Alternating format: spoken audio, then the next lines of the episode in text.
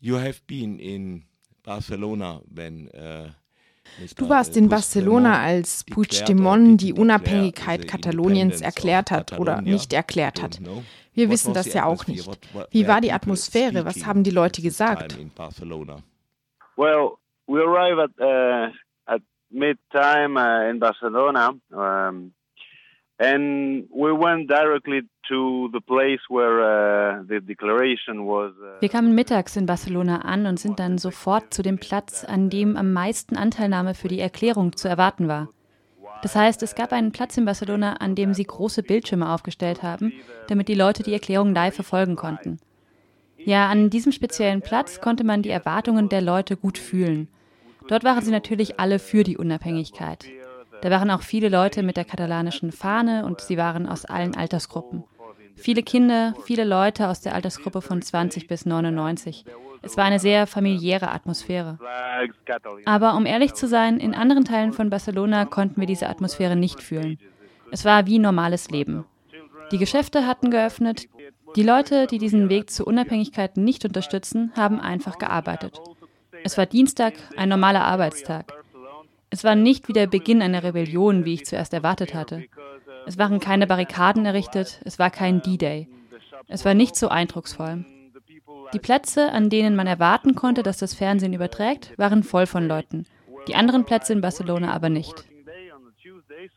No, it was not like a rebellion day as I thought at the beginning that I was going to see some kind of barricade and some kind of uh, people, all that, as if it was going to be the D-Day. It, it was not so um, so impressive like at the first sight because the place where was supposed to be uh, projected the, in the TV screen, the Independence was full of crowd, of course, but the other area of Barcelona were not. Hast du mit verschiedenen Leuten gesprochen? Yeah, of course. Yeah, we had the, the opportunity to, to speak with them before the, the declaration and after the declaration. Uh, the difference ja, natürlich. Wir konnten mit ihnen vor und nach der Erklärung sprechen. Der Unterschied zwischen dem, was sie vor und was sie nach der Erklärung gesagt haben, war ziemlich groß. Viele hatten erwartet, Puigdemont würde die Unabhängigkeit offiziell erklären. Sie waren sehr begeistert. Viele hatten sich für diesen Weg zur Unabhängigkeit eingesetzt und haben Puigdemont unterstützt. Aber nach der Erklärung konnte ich fühlen, dass die Leute enttäuscht waren. Natürlich nur diese Leute, die die Unabhängigkeit wollen. Sie waren nicht wirklich zufrieden, denn sie wussten nicht, was nun los war. Waren sie nun unabhängig oder nicht? Was sollte der nächste Schritt sein? Sie wollten einen klaren Weg haben, was passieren würde, und das ist nun nicht der Fall und war es auch nicht letzte Woche. Viele Leute, die Puigdemont unterstützten, waren sehr unzufrieden mit dieser Erklärung. Es war so in der Mitte. Er hat es getan, aber er hat es nicht getan. Sie haben ihn weiter unterstützt, aber es war nicht, was sie erwartet hatten.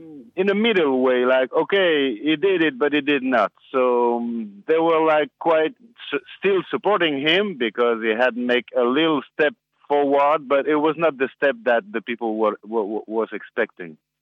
Uh, Wenn wir uns das Referendum anschauen und frühere ähnliche Abstimmungen, dann bekommt man den Eindruck, dass eine große Gruppe die Unabhängigkeit wirklich will. Wenn man sich dann aber die Beteiligung an dem Referendum ansieht, hat man den Eindruck, dass es nicht die Mehrheit ist. Spanien hat eine gute Chance, ein Referendum, zu dem beide Seiten aufrufen, zu gewinnen, wenn es auch nicht ganz sicher ist. Warum wählt die spanische Regierung nicht diesen Weg? Okay, lasst uns ein Referendum abhalten, dann werden wir sehen. From both sides, I think Spain may have a good chance. It's not sure, but have a good chance. Why does the Spanish uh, government not uh, choose this way? Okay, let them have a referendum. We will see. Yeah, the, the thing is, um, the, the figures in the in this situation are the key of all the problems. Uh, of course, um, if you think two years ago, if if if Spain had um, allowed to organize a referendum, there would have been any problem because. Uh, Diese Zahlen sind der Schlüssel zu allen Problemen. Hätte Spanien vor zwei Jahren die Erlaubnis gegeben, ein Referendum abzuhalten, dann hätte es keine Probleme gegeben. Denn dann hätte es nur ein paar Anhänger der Unabhängigkeit in Katalonien gegeben. Es hat sie natürlich gegeben, aber sie waren nicht die Mehrheit. Aber dann mit den Handlungen der Regierung in den letzten Monaten sind es mehr geworden. Die Leute wollen in Spanien bleiben, aber sie fühlen sich als Katalanen. Aber nachdem sie die Aktionen der Regierung und der Polizei in den letzten Monaten erfahren haben, wollen sie nun die Unabhängigkeit. Das ist wirklich ein Problem für Spanien, denn die spanische Regierung hat den Dialogprozess nicht gemanagt. Die spanische Regierung hat sich ganz auf den juristischen Weg versteift. Sie hat die Angelegenheit in Katalonien immer nur als juristisches Problem gesehen. Zum Beispiel hat die Regierung im Jahr 2015 das Gesetz geändert und dem Verfassungsgericht mehr Macht verliehen, um für Probleme mit Katalonien und seiner Unabhängigkeitsbewegung gewappnet zu sein. Das heißt, sie hat sich nur auf die juristischen Optionen vorbereitet, nicht auf politische Optionen. Das ist ein wirkliches Problem, dass Rajoy und die spanische Regierung meinen, Katalonien sei ein juristisches Problem und kein politisches Problem. Alles geht über die juristischen Kanäle und nicht über Dialog.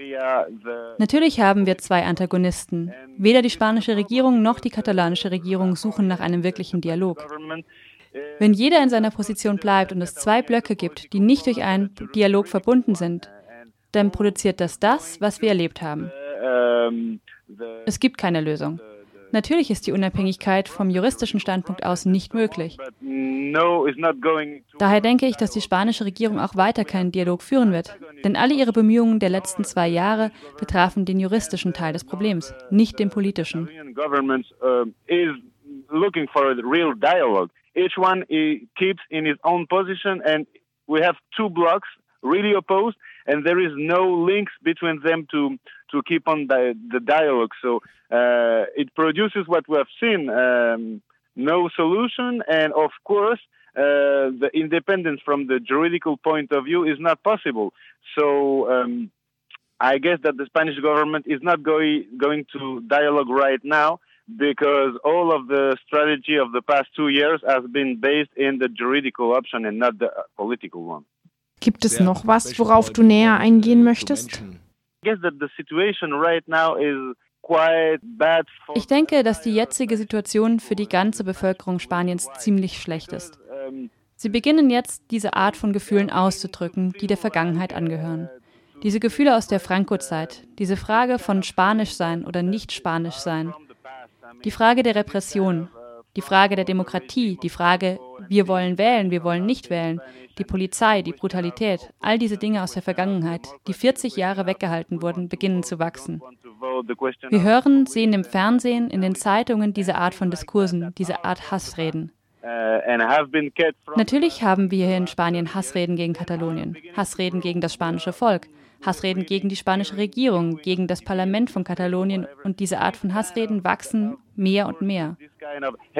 Wir können eine Menge spanischer Fahnen in den Fenstern sehen. Hier in Spanien und andere hängen einige katalanische Fahnen auf. Einige Leute streiten auf der Straße. Das ist das ganz große Thema. Seit zwei, drei Wochen öffnen alle großen Zeitungen ihre Frontseite oder ihre ersten Top-Nachrichten mit diesen Dingen. Und ich denke, dass die spanische Regierung ein Interesse daran hat, diese Situation fortzusetzen. Denn alle Leute schauen nur darauf und nicht auf andere Dinge, die für die Menschen auch wirklich interessant sein könnten. Korruption, Gesetzesänderungen, Änderung des Vorgehens bei allen anderen Dingen. Die Regierung hat ein Interesse daran, die Aufmerksamkeit weiterhin auf den Unabhängigkeitsprozess in Katalonien zu lenken. Denn ein Haufen anderer Dinge beginnen zu verschwinden, beginnen weniger untersucht zu werden, sei es bei NGOs, sei es juristisch. Es ist eine gute Methode für die Regierung zu verhindern, dass der Fokus auf die Korruption gerichtet ist, die es in Spanien weiter gibt, insbesondere unter der Regierung Rajoy. In diesem Zusammenhang gab es einige Gesetzesänderungen, die das Parlament in den letzten Tagen passiert haben, aber ohne Debatte, ohne die Aufmerksamkeit der Medien, weil sie alle auf den Prozess in Katalonien konzentriert sind. Ich glaube, das ist wirklich traurig für das Land. Alle Aufmerksamkeit ist nur auf den Prozess in Katalonien gerichtet und nicht auf andere Dinge, die hier in Spanien wirklich interessant und wichtig sind. Uh, by NGO, by citizens, by uh, juridical um, administration. And, and it's a good way for them not to focus on the corruption that is still ongoing in Spain, especially the, the, the Rajoy government. Some kind of law uh, that have been passed in the very last days, but without any debates or without any attention by the media because they are all focused on the Catalonian process. And I guess this is this is very sad for the country because all the attention is under this this situation and not on the really interesting and important things here in Spain.